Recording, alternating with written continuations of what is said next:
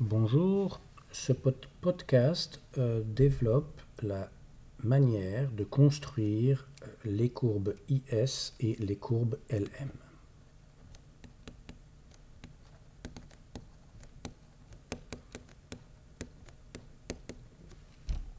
Nous commençons un peu par une anecdote, dans le sens que ceci n'est pas très important. C'est que par rapport aux hypothèses comportementales utilisées jusqu'ici, nous allons passer à une généralisation euh, modeste, mais qui a un certain sens, et qui consiste à dire que la fonction de consommation, au lieu d'être strictement fonction du revenu disponible, va être fonction, donc la consommation va être fonction du revenu disponible et du taux d'intérêt. Pourquoi est-ce que la consommation serait fonction du taux d'intérêt? Eh bien parce que ce qui n'est pas consommé est épargné et fondamentalement ce que l'on a ici comme idée c'est que l'épargne est fonction du taux d'intérêt. Plus le taux d'intérêt est élevé, plus ceci encourage l'épargne, mais donc ceci diminue la consommation. Du côté de l'investissement, nous allons faire un développement qui est un peu similaire. Au lieu de faire l'hypothèse que la fonction d'investissement dépend du taux d'intérêt, nous allons faire l'hypothèse qu'elle dépend aussi euh, du revenu ou du produit. Donc elle dépend du taux d'intérêt bien sûr, mais aussi du revenu du produit, avec un signe positif.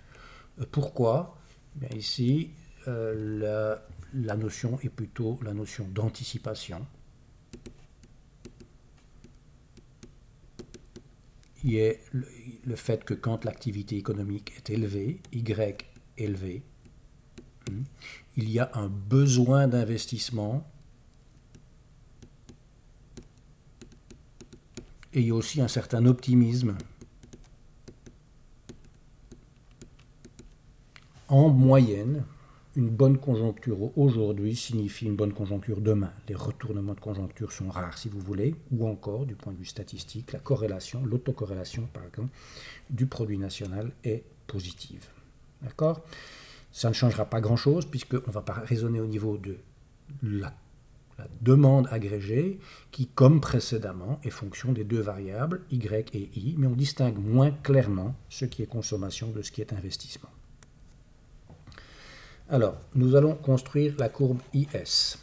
La courbe IS repose précisément sur euh, la notion euh, que nous avons déployée dans, le cadre du multiplicateur keynésien, c'est-à-dire cette notion d'équilibre de court terme sur le marché des biens et services, équilibre de court terme déterminé par la demande, avec une offre excédentaire, par rapport ont des capacités de production excédentaires. Donc Y bar est plus grand que Y. On est bloqué en dessous de la capacité et à ce niveau-là, on a un équilibre de court terme qui correspond à celui qui a été décrit dans le modèle à 45 degrés. La demande de biens est exprimée par Z, l'offre de biens c'est Y. Et euh, voilà euh, le niveau de... On peut réfléchir à la comparaison avec le modèle de plein emploi. Je vous laisse faire ça par vous-même. Alors, la courbe IS euh, est construite à, l'aide de ce petit diagramme qui correspond à utiliser le diagramme à 45 degrés, mais à, et à reporter les valeurs observées dans un diagramme qui dépendra, qui s'exprimera, ce sera la production ou le revenu en abscisse et le taux d'intérêt I en ordonnée. Hmm? Alors qu'est-ce qu'on fait? On prend, on part d'un équilibre, par exemple euh, un équilibre au point A, qui est un, un équilibre où il y a effectivement absorption complète et parfaite de la production par la demande. Donc au point A, on a Y est égal à C plus I plus G. Et on imagine ce qui se passe si le taux d'intérêt venait à augmenter. On part d'un taux d'intérêt initial de I et on l'augmente à I'. Si le taux d'intérêt vient à augmenter, qu'est-ce qui va se passer? Euh, Ultérieurement, le taux d'intérêt sera déterminé à l'équilibre, mais ici on le prend comme une donnée externe. Donc une augmentation du taux d'intérêt va conduire à, bien sûr, une baisse de l'investissement pour tout niveau de revenu.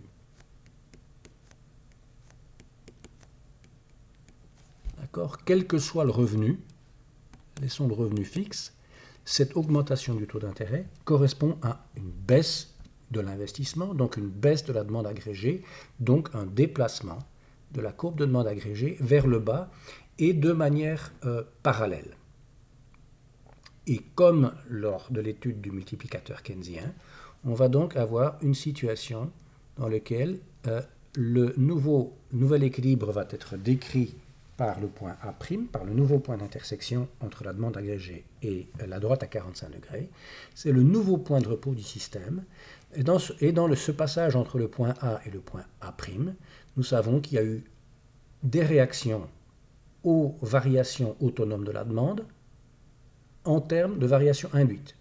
L'investissement baisse, la production s'ajuste à cette baisse d'investissement, les revenus distribués sont plus bas que précédemment, la consommation diminue, etc. Nous passons de A à A', euh, de Y à Y', et c'est ici que nous avons l'effet multiplicateur.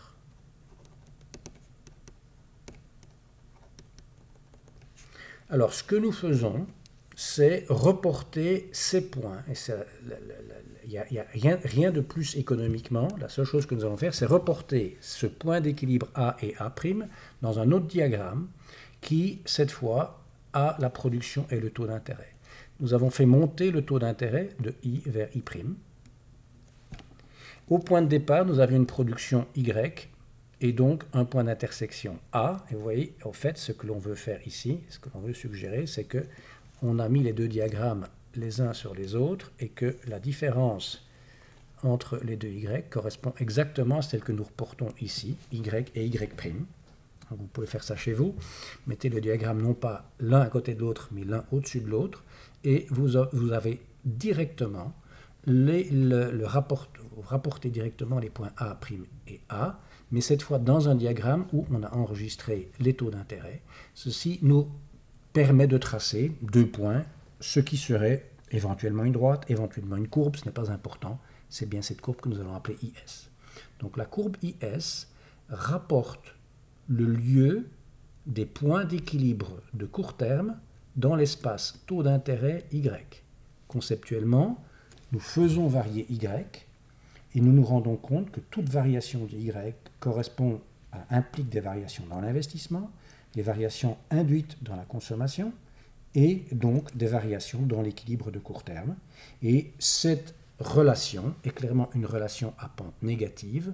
Lorsque I est plus élevé, lorsque le taux d'intérêt augmente, il y a moins d'investissement, moins de demande, moins de production, moins de consommation, et le point d'équilibre est donc à un niveau inférieur de produit national. Voilà pour la courbe IS. Je passe les deux transparents suivants pour, euh, les trois peut-être, euh, même quelques-uns en plus, pour arriver à la courbe LM. D'accord? Ce sont les deux instruments que nous allons utiliser, la courbe IS et la courbe LM. La courbe LM ne fait que rapporter ce qui se passe sur les marchés financiers dans le même esprit que ce que nous venons de faire pour la courbe IS. Alors rappelons-nous l'équilibre sur le marché de la monnaie.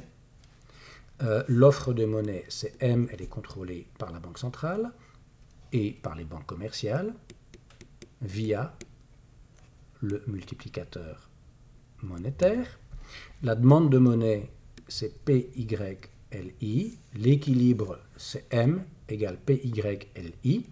Nous allons reprendre cet équilibre dans le diagramme suivant. Donc, euh, ici, on répète simplement que là, ah non, pardon, euh, le petit, détail, nous allons plutôt raisonner en termes de la monnaie réelle.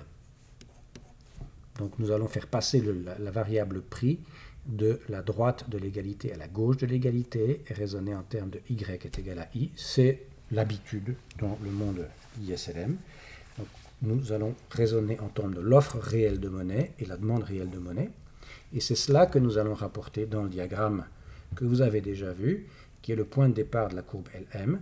Nous rapportons ici la masse monétaire réelle en abscisse, le taux d'intérêt euh, en ordonnée, et nous avons euh, la courbe de demande de monnaie euh, pour une certaine valeur de Y, la courbe de demande de, de monnaie pour une valeur de y supérieure confrontée à l'offre de monnaie qui est une verticale. C'est le diagramme que nous avons vu précédemment. Euh, Lorsqu'il y a euh, euh, à demande de monnaie constante une hausse du taux d'intérêt,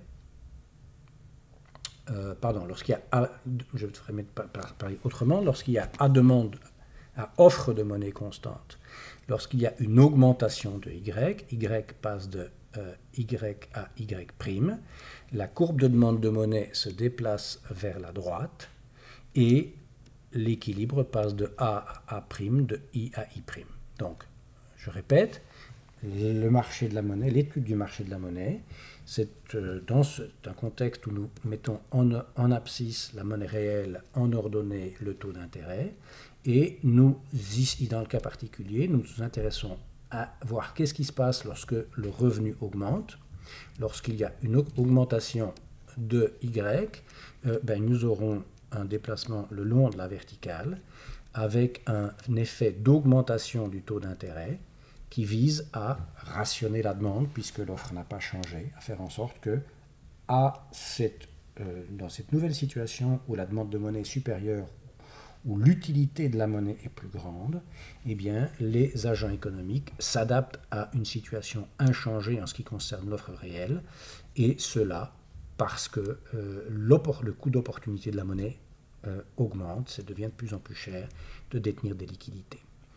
Alors, la courbe LM consiste à transcrire ce passage de l'équilibre A à A', I à I' pour un déplacement de y à y', le retranscrire dans le même espace i revenu que nous avions euh, utilisé pour la courbe IS.